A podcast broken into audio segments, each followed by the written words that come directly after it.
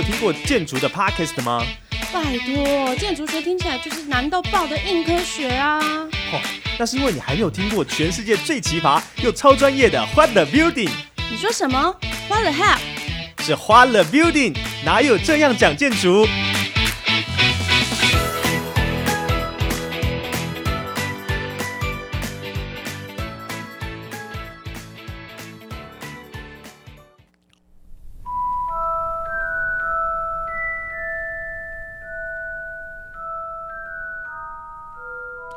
？Lumos。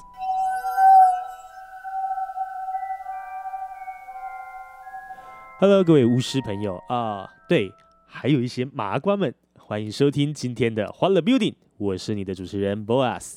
我相信大家听到今天的主题的音乐啊，还有那个咒语，就已经知道我们今天要讲什么主题了，对不对？那今天呢，我们就要与两位我们这个哦古代魔法建筑学大师 Jeff 哥跟丽如姐。来跟大家一起讲一下，我们这一集哦，大家就一定猜得到啦，就是我们的《哈利波特魔法建筑学》。今天就要来跟大家分享这个《哈利波特》的世界，J.K. 罗琳笔下的魔法世界建筑到底长什么样子。我们欢迎 Jeff 跟丽如姐，Jeff 哥，大家好，我是建筑师 Jeff。嗨，大家好，我是丽如。呃，Jeff 跟丽如姐，你们觉得在《哈利波特》这样子一个魔法世界里面，它的建筑风格是什么样？我们都可以看到霍格华兹嘛，也就是你知道。啊，乍看之下有点像迪士尼城堡，反正都尖尖的，然后一堆阁楼，随便就会有那个公主把头发放下来，或者是随便就会有旁边有龙啊或什么在旁边飞来飞去。那像这样子的一个建筑的特色，它在像你们以学术上来说，它是或是一个专业知识来讲，它是一个什么样特色的建筑呢？那这个《哈利波特》这个故事，呃，事实上是在现代，对不对？它的背景是现代，但是。嗯，他经过了这个呃一个火车哈，这个先从这个当代的这个国王十字车站进去以后，他离开以后坐了一个很长途的这个呃火车，然后到达一个我们不知道在哪里哈。J.K. 罗琳在整个环境的营造上，其实是跟他住在这个英国的这个整个这个呃氛围有很大关联。嗯。所以他选取的应该是一个中世纪的哥德式好的这个城堡啊。那呃，他为什么这样选我不知道哈。但是在其实我跟例如我们都去过这个几个场景哈。哦，现场去吗？呃呃不呃，他有在那拍拍戏啊，就是我们去。他以为你们去过霍格华兹。没有。去牛津大学哈，它就有一些这个他们的教室或者是它的这个餐厅哈，这个地方它就可以作为它场景。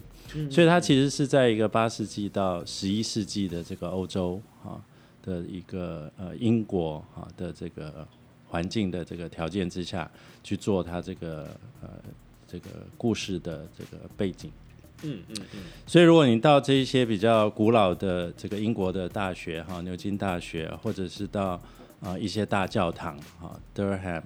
Cathedral 哈这种，它就是一个呃罗马式到了英国以后有一个新的这个形态的演进。嗯嗯，那你就会看到很多这个呃拱形的倒 U 字形的，对对对，好，你好可以就是倒 U 字形哈，那它会有很多的像我们的肋骨。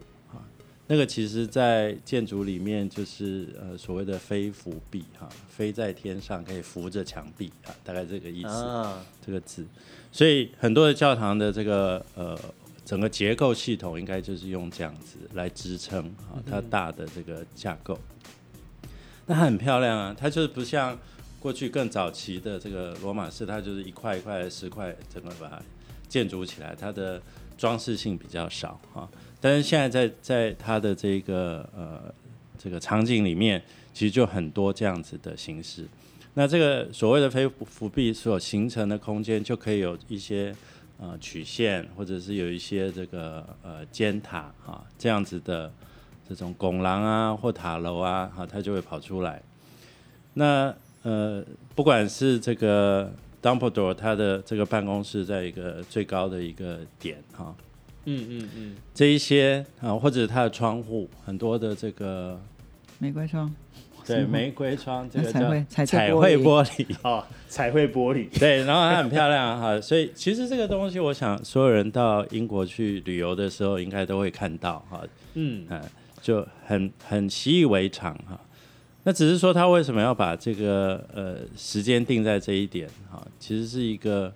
我觉得我不是 J.K. 罗琳哈，所以我只能从我这个看这个呃电影的一些想法来看哈，就是说这个城堡呃，其实过去时我他在中世纪的时候其实是呃不管是贵族或者是这个国王哈，他们的。这个防御好，或者是一个对，或者是他自己家产哈，或者是财产，就是贵族嘛哈，他们都有这样子的这个财力好，或者是需求好，来来啊这个建构他的家族或者他的这个啊这个领域哈，是一个那个，所以它其实是一个非常古老的这个环境。那这个环境后来其实慢慢又变成了修道院啦，哈，或者是这个叫什么？宗教，然后以及这个呃学习啊学术的这个环境，所以你看牛津大学、剑桥大学这样的这个学院里面，其实它的建筑很多都是，当然是那个时间所留下来的啊建筑，但是它就长期的就变成一个社会上认为啊这个如果是学术看到这样的，他对于学术的崇高的呃成就哈。那就会有一些这个隐喻哈，或者是一个呃象征性的一种感觉，像是咱们就是这个啊讲亚洲的话，就比较像是那种就是日式的大合院，就感觉比较高级，你知道吗？里面有自己的庭院，或者是像紫禁城那种感觉，就知道是皇帝住的东西。对，或者是说，其实它就是在那个时代所谓的权力跟这个呃。种族阶级的这个象征，这个是比较一个呃，我们把它崇高化的一个一个典型的个建筑的形态。那其实我觉得《哈利波特》它有趣的地方，大概就是说，我们现在已经在现代的这个环境里头，嗯，这个阶级的这个呃，用建筑物来呈现阶级的这件事情，已经但渐渐的不见了。那它其实把这个整个场景呃拉回去到这个中世纪。其实它有某种，我觉得有某种上的隐喻，是让现在一般人其实回到古代的时候，他其实已经可以，呃呃，进到这个崇高的殿堂，或是这所谓的这个权力象征的一些建筑物里头。嗯，所以他在这个故事里面，其实他还是把一般人分开了，所谓的麻瓜跟这个对，所以那他其实就是把呃这个其实跟现代一样有关的这个阶级，只是回到了以前的这个世纪里头，然后。呃，加进了现在所有人不同的这个呃，对于文化啦，对于权呃阶级的这个不同的想象，然后回到这个古世纪里头，这个去呈现。但是他把它稍微的嗯，这个阶级的这个象征，把它稍微拉平一点，所以麻瓜可以进到像城堡这样的这个学校来念书。好，虽然说在这过过过程当中，他还是呃有稍微分出了这个阶级，但是哈利波特其实就是在打破这个阶级的这个这个这个隔阂。所以其实建筑是一件非常广泛的事情哦，不只是在呃外表的 DNA 上面有什么样子的文化的背景啊因素啊，甚至到里面住进去什么样子的人，都是一种文化的体现，甚至是一种设计师所想表达、想与这个社会论述他自己内心的理念或者是理想的一种呈现。那刚才 Jeff 哥有提到，像是所谓的哥德式建筑，诶，我们如何在我们的生活当中去判断？这个东西是一个哥德式建筑呢？比如说有飞浮壁的，就一定是吗？或者是什么样子的方式可以去判断出来呢？呃，其实那个飞浮壁是很清楚的一个结构哈，就是说你如果看到有一个，当然应该都是教堂啦，嗯嗯嗯，教堂的两侧的外墙，它如果有伸出一支一支的呃斜撑哈，但是它是直的，到到快要到上端以后，它就。有一个弧形，然后接到它墙壁的上头。嗯嗯嗯嗯嗯。这样讲不知道描述的清不清楚？就是在一个墙壁的两侧，它就在外外面的地方，它会有一支一支的柱子长上来以后，然后它到上方，它就是有一个这个呃弧形，然后就接上来啊。那这个就是很清楚的，因为它它是一种斜撑的这个。概念。如果大家想要找案例，可能可以，嗯，比如说这个 COVID 期间，我记得是前两年还是前三年，呃，法国的巴黎的那个圣母院不是失火吗？哦，是是是，对对，可以去看圣母院的呃这个屋顶的构造，大概就可以看得到那个飞狐臂的样子。哦，它有点像是墙壁延伸出一只手臂，然后把前面这样抓撑住把。头撑住这样。啊，没这样关系。如果真的没有概念的话，去看我们 Facebook 啊，我们图片支援各位。对，那尖塔呢，或者是彩绘玻璃，刚才讲到的，他们是吗？还是其实各个其实都有，只是说飞狐壁特别是它的。飞狐壁是它很清楚的，就是你只要看到那个，就是那个时期之后，或者呃是那个时期或之后，对。OK 所以就是变成说中世纪，但是它是真的有一些塔塔楼啦，嗯，但塔楼就是就却不是它那个时期特独有的，就是了。看塔的形式啊，对啊，它还是比较主要的教堂会有的塔就是钟塔嘛，嗯会敲钟嘛。那有一些是是呃，比如说像以前中世纪的人，可能在大家可能会常常发现很多的小城镇中间就是一个教堂。对，那呃以前没有麦克风，所以有什么事情要公布的时候，他可能就是站在最高的地方用讲的，或者是用什么样的方式。那其实都这都在这个故事里面，其实呈现了很多都是西方的这个呃西方的历史跟西方的建筑史。哦，那其实西方在讲对于讲建筑这件事情，其实是比我们呃更为普及到他们的教育当中。所以，我们其实平常呃，我们之前在念建筑系的时候，我们念了一堆西洋建筑史，其实对我们来讲蛮辛苦，因为其实我们我们没有生活在那里，是，所以我们所有的东西其实都看不见。那那通常建筑系的人哦，毕业啦，或者是暑假有机会去的时候，我们大家都会呃想尽办法去走一趟这个欧洲的这些呃，不管是呃从北到南各式各样不同的教堂，连教堂都是有哦、上千种、上百种不同的教堂。嗯，然后老师就会说，啊，这就是一一呃一个比较完整的建西洋建筑史的一个发展。所以你要说呃中塔啦，或者是说呃拱廊啊、飞狐壁这些怎么来的？这这就要回到整个西方建筑史的发展，然后包含到宗教，然后结构性，然后还有这个文化的差异。那每一个形态的这个建筑到每一个国家，又会因为每一个国家的本身宗教上些微的差异跟文化上些微差异而做很多改变。所以其实，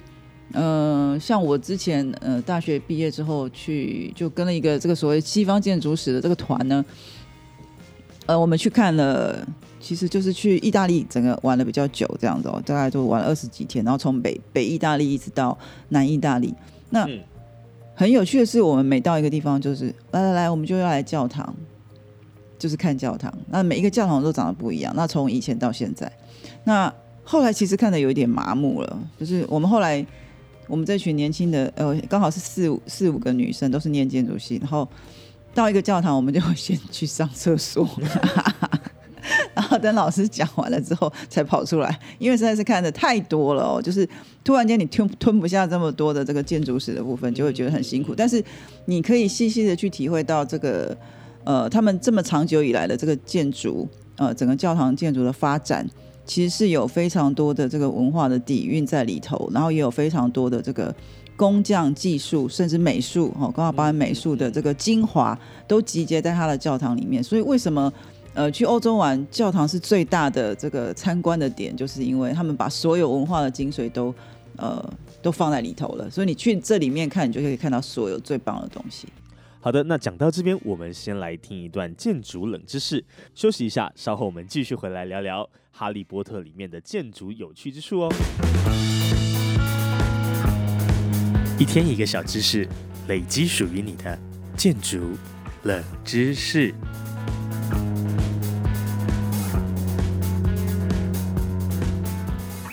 六姐可以跟我们分享一下关于就是英国它有什么样建筑的冷知识吗？嗯，呃，在之前求学时期，我们曾经有呃被老师就是分享了他的经验，就是英国为什么有呃，其实英国对于建筑这个这个专业的这个培养的这个历史是很长的、哦，所以呃，其实英国有这个所谓世界上密度最高的建筑师的这个的人。哦，就是我们可能在台湾，可能呃一百个可能只有一个，嗯那可能在英国可能一百个里面有四五十个这样子。这么夸张啊？对啊，所以你可以看到，呃，我们常常看在看到，不管是呃电影中，呃，或是说呃这个电视中，这个英国的这个房子啊，很容易就找到一栋，然后就会讲出它啊，这是维多利亚风格的什么窗子啦、柱子啦，什么就讲了一大堆。那不管是旧的或是新的，他们的旧房子其实相对起来还比新的房子多很多哦，所以这个是这个是我们呃也觉得很有趣的哦。那可见我们台湾这个相对在建筑的这个历史上，其实时间算是很短的。嗯嗯嗯，所以真的是我们现在可以说就是这个天下建筑师出英国 是吗？可以这样说。所以哥伦比亚大学在英国吗？没有，在纽约。但是纽约大家知道，美国这最早的这移民都是从英国啦、欧洲过来的，对，所以其实学校里面的很多风格也是沿从这个欧洲这个本土大陆的形式延伸过来，因为美国是一个新的殖民地嘛，所以其实美国原来的这些老一点的建筑物的这些形式也都是从呃这个欧陆这边过来的。好的，今天的建筑冷知识就是要告诉你，原来英国建筑师的人口比例是超级高的哦，希望你会喜欢。接下来，让我们继续回到我们的霍格华兹，继续来看看我们还能在哈利波特里面发现什么有趣的建筑学吧。Hello，各位听众朋友们，欢迎回到欢乐 Building，哪有这样讲建筑？我是主持人 Boas。那我们现在要来继续的聊聊关于哈利波特里面的建筑学。那接下来我就想要问一下丽如姐了，以你们站在一个建筑师的角度。你觉得哈利波特为什么会把这个场景设定在这样子一个中世纪的城堡里面呢？我我我觉得为什么哈利波特会会到这个城堡呃当这个故事的场景，主要就是要揭开那个神秘的面纱。因为一般人其实是不会住在城堡里面，然后也也不会想象说学校会是在城堡里面，所以他等于是带了大家进到这个平常蒙着一片面纱的这个。这个场景跟世界里头去探索，说这里面到底是什么样子？那因为大家对里面的这个所谓的权贵以前的生活其实是未知的，所以他们其实不太知道他们怎么使用里面的空间。那所以我觉得作者很厉害，把这个所有想象都放到这个空间里头，它自然而然就产生出非常多呃额外的想象空间。因为借着大家对这个呃城堡里头的这个好奇心。更引发了大家自己对城堡里头的这个生活跟空间的想象力，所以它其实这个故事呃可以启发大家很多的想象力，而不只是说呃电影拍出来已经是很棒，你光看书再去加上自己的想象力，它会更更棒。对，你的脑洞会大开。嗯，那 Jeff 哥跟丽如姐，你们有没有想过去像这样子的山上古堡，哎，住个一个晚上？有没有这样的想法？有没有想要去住古堡？哈，其实我觉得这。呃，里面大概有一个我可以稍微分享一下，就是，呃，那个时候我们去念书哈，就是说，当然了，我那个时候二十五岁申请到 Harvard，我觉得很开心，很开心。好，要是我也很开心的。那但是这里面就是说想到说，哇，我要去一个四百年的学校哈，嗯，台湾大学很厉害了嘛哈，不过它也就一百多年，对不对？好，那哇，四百年的学校是什么样哈？那呃，我记得那个暑假，其实我们有一个 summer school，嗯，然后就要买那个餐券，对，反正他就他就住宿跟那个餐都给你付好，然后每天中午晚上就去餐厅吃，那个餐厅就像这个哈利波特啊，哈利波波特这里面一样，就是它就是一个很高的，看起来很像教堂，但是它不是教堂，它只是呃天花板很高。然后就是真的墙上有很多的画像啊，这些画像呢不是科学呃数学家呢就是化学家还是什么 不会动哦，对不会动，但是他就是一直看着你吃饭这样哈，然后在里面吃饭你他的桌子就是像他这样长条形的吗？没有那么长，这个他这种那个哈利波特是三个长条的样子哈，但他这种不是啦，当然也是一长条也大概五个人对坐吧，好这样好几个长条这样。吃饭的时候，那个就是也是呃 buffet，而不是就自助餐啊，然后拿在桌上，然后就那个刀叉跟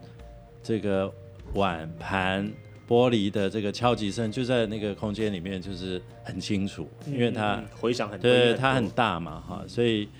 然后你就觉得，当然那个饭吃久了就是很很冷很冷，因为这西餐就这个样子，但你就觉得啊天哪！这就是四百四百年前的人就是这样吃，因为他所有的这个空间都是非常暗色，就是因为时间的关系啊，然后他们喜欢用木头，那个木头就是偏红啦，然后这种，然后墙上很多的肖像画，觉得非常怪异哈。这是第一个，第二个是他们也有那种教室，就是很窄哈。其实我不晓得我们有没有看过这个 Harry 结婚啊，那个英国皇室的婚礼或者丧礼，最后一排有一个非常窄的，它就两侧各两排，然后两个阶梯的座椅不多，就是他们皇族最后坐的那个最里面的那个呃空间啊。其实 Harvard 那个谁，呃。如果有任何名人要到 Harvard 去演讲，其实就是一个非常非常小的一个空间。那空间也是全部天地壁，全部都是木构啊木造的装饰啦，非常多的线脚，非常多非常古典的这个元素。那就在那里做演讲，然后来听的，你就可以想象那个四百年前他们就是穿的非常的这个学术啊的这个学术的袍，然后带着一个对啊卷卷发。然后有人发表，有人谈这个思想的这个解放哈，或者是新的发现、科学的发现，所以在那个场合，你才突然觉得说，原来学术在人类的历史上其实是很重要的哈。它不是只是我缴个学费去上一个课哈，它在这样子的学校里面，其实那个环境给的一个是对于学术的尊崇，以及它对于人类发展很重要的这个部分哈。所以哈利波特的这个。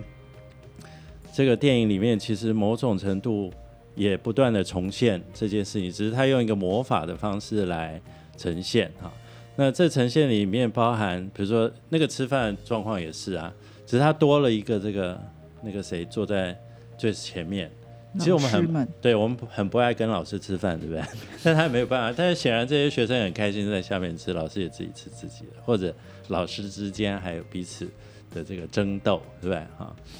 那个有一年，我们我跟例如我们去牛津，就是走了那个，其实我不知道，好像是例如发现的哈，就是呃，就是他那个 Great Hall 啊，就是这个餐厅的部分，我们还在，我们有走进去，其实那个场不大，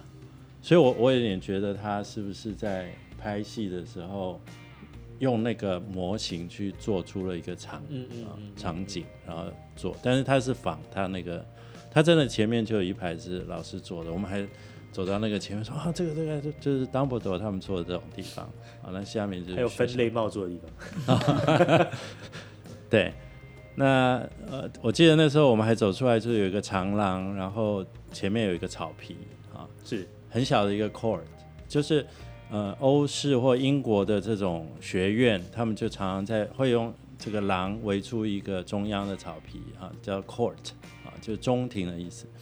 那里面有一棵树，我怎么记得那时候你还还跟我讲说那个是某一个场景的故事啊，就在那里拍这样。所以走廊这件事情也很重要哈，你在这个电影里面看到很多事情的发生都是在走廊。走廊，哎，但是你如果看现在的这种青春喜剧、美式的这种学校青少年的那个，也都是在走廊啊，那只是霸凌还是什么，对 不对？然后就是那个拉克尔的位置，对，没错，它只是从一个很古代的形式变成一个。那这个在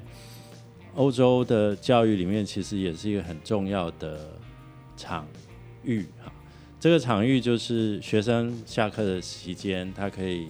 互相的。聊天啊，然后有一些互动啊，不是只是永远在教室里，所以这个走廊这件事情变得很关键啊。换教室的时候，那这个现代的这个青少年的这个喜剧变成是他们谈情说爱的位置，对不对？传纸条啊，还是什么？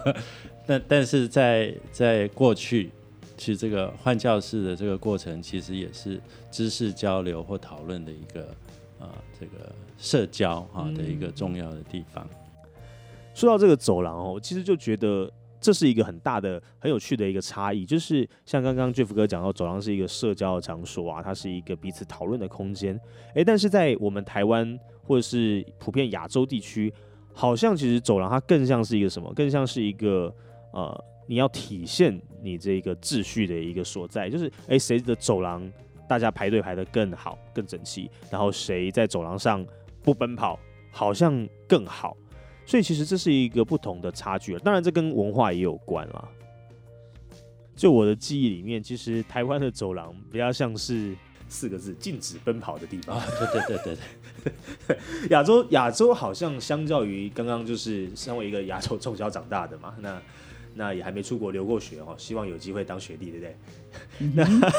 那在这种状况底下，通常亚洲我们所展现的走廊，其实它反而不像是 Jeff 哥说的那么。那么令人向往的地方，它反而是一个，就是你从课堂转移到另外课堂，反而是一个更需要去注重，就是你知道规则啊、效率、效率啊，然后秩序啊，然后排队也都在走廊上排队啊，所以跟就是像刚才像刚才 Jeff 哥讲的那个走廊，完全没有办法想象那是一个什么样子的情况，就是说，哎，我。当然了，你说这种美剧的霸凌都在走廊，这个很这个很明确，就是有些时候你看美国的走廊，他们下课那个状况，哇，那简直就是猛鬼出闸，嗯，就是很热闹，对，就是什么东西突然间全部全部冲出来。但是亚洲人的走廊就不见得是这样，例如做了好几个学校啊，这个。洗手槽吧，对不对？对啊，还有放那个换鞋子的小鞋柜。对，真的，你要说学校哦，就是就我国高中的记忆来讲，我印象最深刻应该是厕所吧？为什么？因为每一次大家下课就说：“哎，走厕所啊！”就是你知道，一个人去上厕所好像会会会会出事，鬼就不知道，就是大家一定要一起去尿尿，或者是一起去厕所，然后在厕所前面的镜子，男生女生好像都一样。对，所以其实是不是是例如这改天有机会设计国高中的时候，就特别 特别着重于厕所的设计。有啊，我们现在在做的学校的设计，就是就是会想到厕所这件事情。虽然说，呃，这个厕所是大家比较嗯比较排斥去正面想这件事情，或者想这个空间的这个地方哦，但是。其实它对很多国高中是一个很重要的地方，为什么？社交场所。嗯，我觉得不是社交，比较像是 这个叫什么？青春期，青春期国高中的呃学生身体在产生变化，然后对于上厕所这件事情的整个心态，或者是跟朋友一起去上厕所这件事情，或者是甚至对对于安全感这件事情，也一直在转变当中。是。那我觉得在台湾是比较是以呃以上对下就。便于管理的方式来想这件事情，那就不太是以学生的这个角度，或者是甚至是一个呃友善校园的这个角度来想这件事情。我觉得这是呃东西方比较不一样的，西呃东方比较强调管理效率。嗯嗯。但我觉得这是有趣的啦，就是说，所以我们现在设计厕所并没有呃，我们希望厕所是一个。你去上会很舒服，然后很开心的去，很放心的去的地方，不是说哦，好像说你，比如说你自己一个人去的时候，你就不敢走过去。这这是我在小时候的感觉，尤其是女生。没错。说到这个哦，说到厕所，这是不得不提一下，《哈利波特》里面有一个非常有名的场景，叫做尖叫厕所嘛，还有它是叫尖叫还是哭泣厕所？对，反正就是当那个厕所里面会有一个尖叫的声音，那。呃，具体为什么啊？请各位自己上网查哈，或者是自己去《哈利波特》好好看一下，我们就不剧透了。那但是呢，我就注意到一件事情，就是他们这个《哈利波特》，他们就是霍格华兹啦，这种英式的厕所，它跟亚洲厕所不太一样。那最不一样的是，他们好像是中间一个圆形的一个洗手台。然后你的厕所是围绕的围绕着这样子的洗手台中中间做一个圆圆圆圈形状的，跟我们现在普遍亚洲的厕所是不一样。亚洲厕所大概就是找一排，然后一排小便斗，男生嘛，没去过女厕不知道，但是大概也就是一堆门这样。那它这样子圆形的设计是啊有什么特别吗？还是其实没有，就纯粹只是一个设计？啊，这是一个好问题，我我其实从来没想过哈，不过。我刚刚试图在想，我怎么觉得我好像也去过哪一个 类似的这种配置的厕所以前呢？哈，不过我要讲就是那个，不知道大家有没有去过铁铁道博物馆，在台北机场这一个哈，其实它有一个澡堂啊，它的这个澡堂的中间其实就是水出水的位置啊，是。那我不知道，也许是它跟那个水进来的位置。要管线，对，它是从哪里？然后希望集中。当然还有一个是效率的问题啊，它这个所有的这个洗手都在一个椭圆，嗯，好，对对，环绕它的能够配置的这个数量很多。好，不过我刚刚其实另外想要讲的是这个这个学校哈，这个哈利波特的这个 Hagrid，呃 Hog Hogwarts 哈的这一个呃配置，其实那个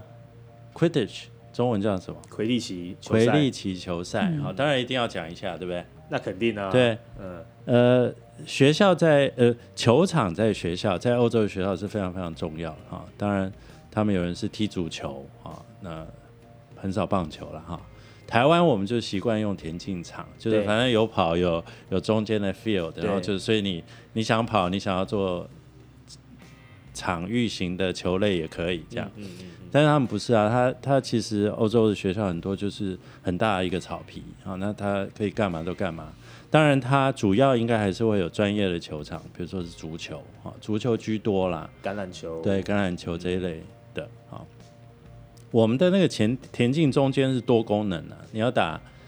呃这个垒球、棒球，当然都不是标准的尺寸，但是小朋友要玩都是可以的哈。好，但是重点是他呃在学校里面这个球场是很重要，他每天都有批这个建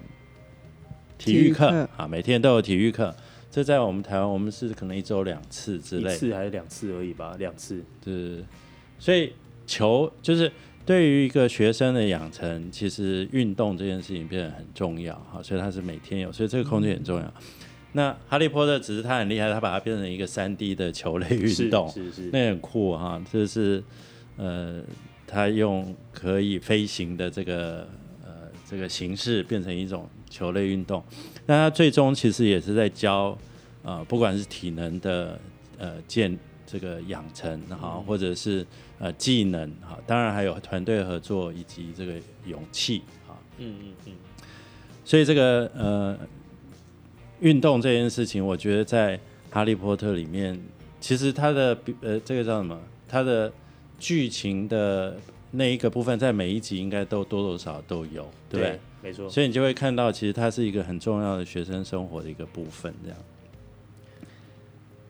另外一个是图书馆，图书馆，奇怪，我我印象不是很深刻，但是我在翻这本书的时候，我才发现，它那个图书馆的书是会飞，是吧？啊，对，他们的图书，他们的书哈、有有几种，有几种状况，一个是你要搬很多书嘛，那很多书太重，那他们会用一些法术让书能够飞着跟着你走。嗯，那他们也有一些书会飞在半空，就是魔法书会自己飞在半空中。那当然也有一些人会自己创造一些奇怪的魔咒，然后就让书到处到处乱飞这样子，那也都有。那所以其实这个。他们他们的图书馆就是他从他那个大厅嘛，霍格华兹大厅进去之后，进到里面有个图书馆。我是没有去过其他地方的图书馆啊，了不起就是你知道，就是台北图书馆，然后或者是哪边图书馆。那但是他那个图书馆有够高哦，高到就是你知道，那乍看之下六七米都有超过。那每一个都放满满满的书，你要你要拿书还要自己爬梯子，然后去做做。那这是一个在呃英国或者或者应该说啊，在欧洲国家、美洲国家他们特有的形式吗？我们有一年去，呃，这是什么？爱尔兰不对，有一个和呃世界闻名的图书馆，对。爱尔兰的古 Dublin 古籍吧，都柏林，都都柏林有一个那个，它应该是古籍，就是老书啊，嗯嗯啊的那个图书馆，它其实也不大，但是它就是很瘦很长，啊嗯。然后一个一个，然后那个书也是非常的高。那这些书如果你要要读，呃，我觉得大概都是非常严格这个控制哈、或者保护的这个。所以图书馆其实在学校里是一个很重要的第第二个重要的场域哈、它甚至比教室还重要，因为这是你自己去找呃书籍自己来学习的一个地方。嗯，所以这个场景，当然这几年有一些明星建筑师他们做的那个呃，这个叫什么图书馆，就越来越呃适合完美打卡嘛，哈，就是这个我们一个好朋友是这个欧荷兰的建筑师哈，MVRDV 的一个 Winnie Mass，他们在天津就做了一个，他在图书馆里面就放了一个小小的 room 哈，那个 room 就像是一个眼珠一样啊，就是在大空间里面有一个小的圆球形，但是那个整个大空间全部都是书，一路做到最上面这样。嗯嗯嗯，我们也问他说，那上面的书怎么拿？那就是要拿哈，你要么就是爬梯哈，要不然就是要想办法能够让上面的这个书可以流通。但是说实在的，这个你可能要透过这个电脑的这个检索，找到书以后再去请人家拿下来，你不会是因为看到它啊自己取用。不过这就是新的时代，图书馆开始有一些不一样的呃的这个运用的方式，因为也有人说。会不会因为数位的关系，我们图书馆会越来越视为哈？因为我上网可以找，然后也许很多都变电子书了哈，所以看实体书这件事情是有人在讨论了。我觉得图书馆的整个嗯空间形式的改变。是跟着呃时代的进步有非常大显著的不一样，因为我觉得其实呃比如说刚刚我们在讲的这几个古老的图书馆都是书叠的很高，然后你必须要自己爬楼梯去找书，其实那个是在那个时代里头，呃一般的人对于知识取得的匮乏，所以他在图书馆里面找书是一个呃嗯追求知识的一个渴望啊，然后呃你想要越想去。就是越越越珍贵的知识，你就要越花更多的这个努力去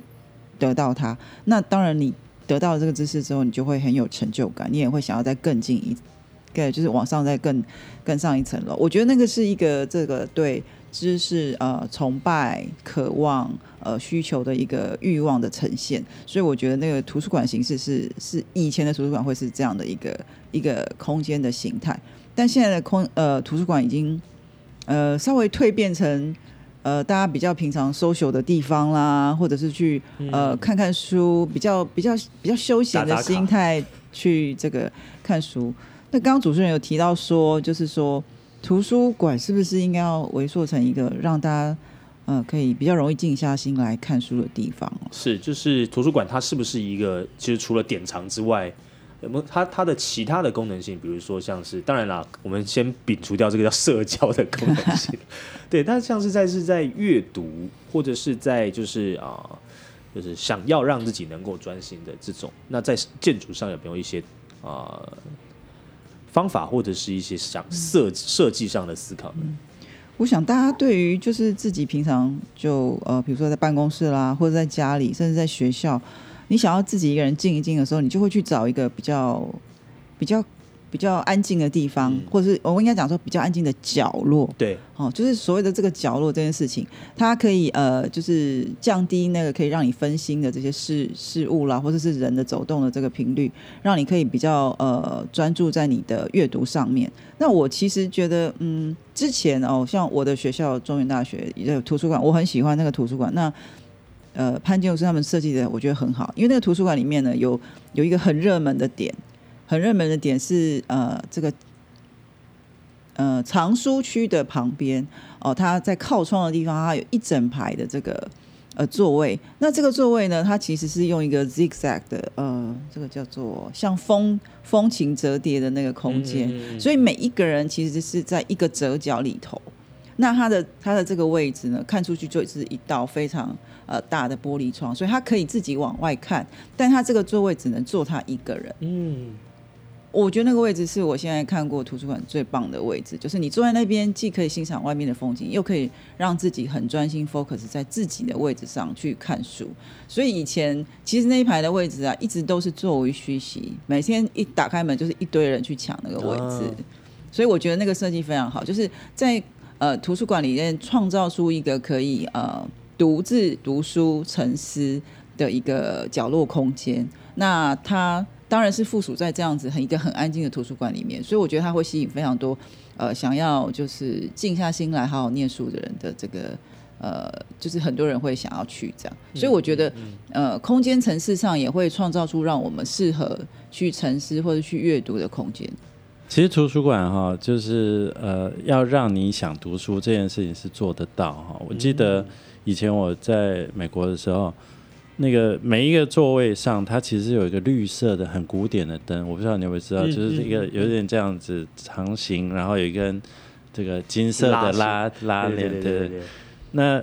就每一这个桌子就一个，所以。你可以控制你周边的光源不要太亮，只有你这个灯哈。那这是一。第二个就是它那个这个座椅的质感呐，好，或者是那个地毯铺起来，然后旁边的这个书柜是非常古典的，然后里面的书，好，你随手取到旁边就有座位可以看，那你就真的觉得自己在做学问。那或者是你看到很多人都在很认真的做学问这件事情，其实是有一个呃这个群体动力。对对对，然后呃就觉得身在这个这个地方做这件事，好像是一个对呃自己或对人类有很有贡献的一个事情。那嗯那当然在现代它有点不太一样哈，现代就是。我刚刚在讲少少讲，就图书馆也是很多肖像啊，反正我也不知道为什么他们到处都有肖像。读书的人就一个肖像，当然四百年可以创造非常多著名的学者，这当然是可以理解哈。